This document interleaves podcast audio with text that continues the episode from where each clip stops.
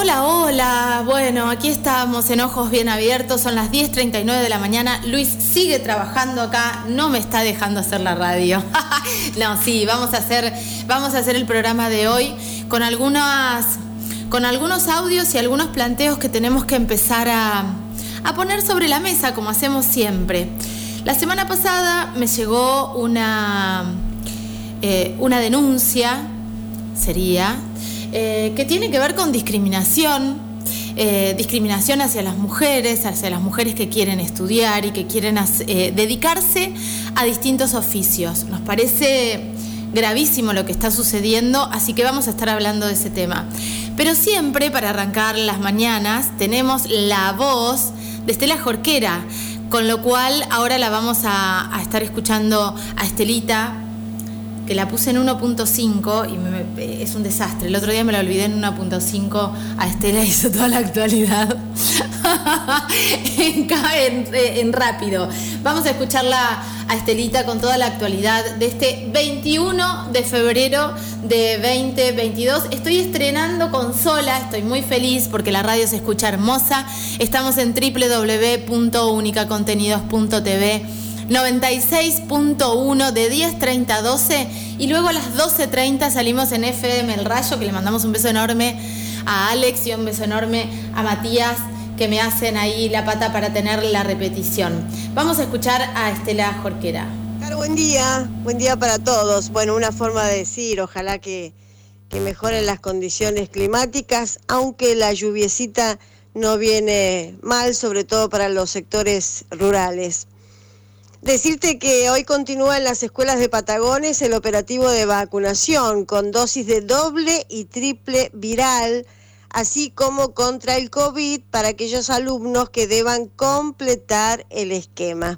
Hoy la vacunación será en la escuela 21 de 14 a 17, aquí en Carmen de Patagones, por supuesto. El operativo continuará el miércoles de 14.30 a 17 en la primaria 14 el jueves 24 en la escuela 2 en el mismo horario y el viernes 25 de 9 a 12 en la primaria número 11. Todas estas escuelas de Carmen de Patagones. Eh, cabe recordar, Caro, que la semana pasada comenzó la vacunación también en Villalonga.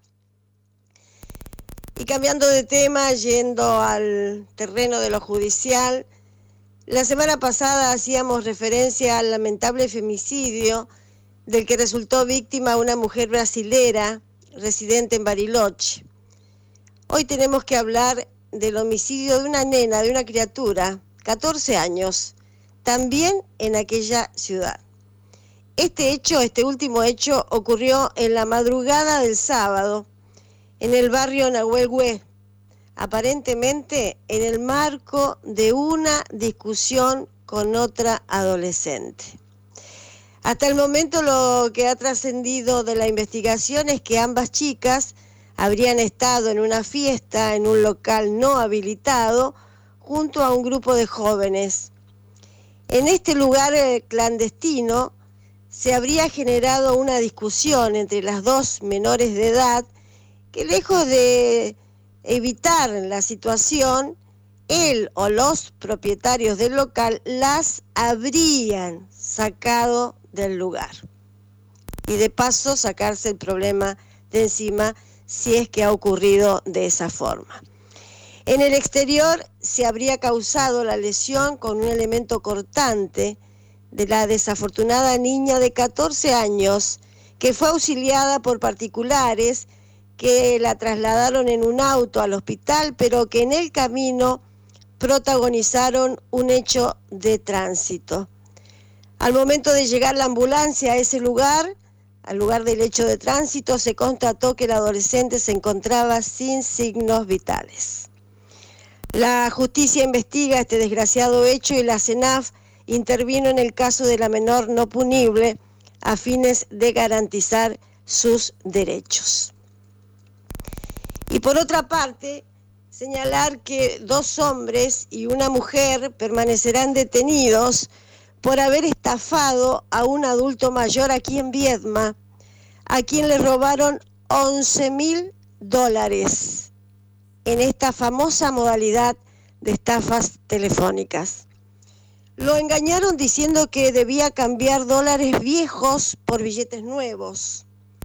Según indicó la fiscal del caso, todo comenzó con un llamado telefónico realizado por una persona que aún no pudo ser identificada, presumiblemente realizada ese llamado desde Magdalena, provincia de Buenos Aires. Esto ocurrió el primero de febrero aproximadamente a las 10 de la mañana.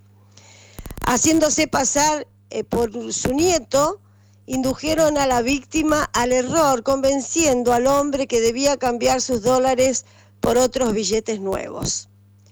Luego del llamado, los tres acusados se habrían acercado a la casa de la víctima y retirado cerca de 11 mil dólares para abandonar rápidamente Viedma con este botín. La fiscal Janina Estela explicó que la investigación permitió dar con los autores en la ciudad de Las Flores, en provincia de Buenos Aires. Allí se procedió a su detención y a realizar requisas personales y vehicular donde se secuestró el rodado utilizado para perpetrar la estafa, 900 dólares, 40 mil pesos en efectivo, teléfonos celulares y documentación de otro vehículo con su correspondiente llave de encendido, dice la información de la Fiscalía. En la audiencia de formulación de cargos, la fiscal solicitó la prisión preventiva de los dos hombres y también de la mujer al considerar que no tienen arraigo en la zona y que por esa razón no tendrían por qué quedarse aquí en el lugar y además tampoco se ha podido verificar sus domicilios eh, que han acreditado de esta forma, eh, la fiscal ha acreditado el riesgo de fuga. Sobre la mujer, sumó que tenía documentación personal que no coincide con lo informado en la base de datos del Registro Nacional de las Personas. El juez de garantías, Juan Pedro Puntel, hizo lugar al planteo de la Fiscalía y dispuso que los tres imputados continúen detenidos. Caro, es todo por hoy. Ojalá que sea un buen comienzo de semana para todos. Hasta mañana. Escuchábamos a Estela Jorquera como todas las mañanas, con toda la actualidad judicial y policial, que siempre es un placer tenerla aquí en ojos bien abiertos. En un ratito nada más vamos a estar compartiendo en, en unicacontenidos.tv, en, en la parte audiovisual, en el ciclo de charlas que estamos haciendo de Para Contarte Mejor, una nota con la jueza María Laura Dumpé, que tocamos temas em, complejos, temas que no llegamos por ahí a entender demasiado, el marco legal con el que se tienen que manejar los jueces y juezas respecto a las infancias, a la protección de las infancias, cómo es el procedimiento, qué, qué recursero tienen eh, en el Poder Judicial sistematizado eh, para abordar situaciones de violencias, de abusos en el fuero de familia, porque en paralelo, y esto me parece que es lo interesante, siempre hablamos, cuando hablamos de violencias, y hablamos de abusos, hablamos en el fuero penal, pero ¿qué pasa? ¿Qué tenemos que hacer en el fuero civil para proteger a ese niño, niña, niñe de un violento o de un abusador que está pidiendo, por ejemplo, un régimen de visitas, eh, que está... Em, hablando de impedimento de contacto cuando en realidad se está hablando de la protección de las infancias. Eh, es una charla interesante, es una charla incómoda, y me parece que, por ahí va la cosa, empezar a hablar de todo lo que nos incomoda para poder seguir debatiendo, repensándonos y evolucionando. Vamos con un poquitito de música. Eh, vamos con, este tema que te conté hace un rato y por ahí llego a pasarte en audio este, esta nota con María Laura Dumpé por si no la puedes ver en audiovisual, pero va a estar en www.unicacontenidos.tv la tercera charla de este ciclo 2022 de Para contarte mejor. Vamos con música.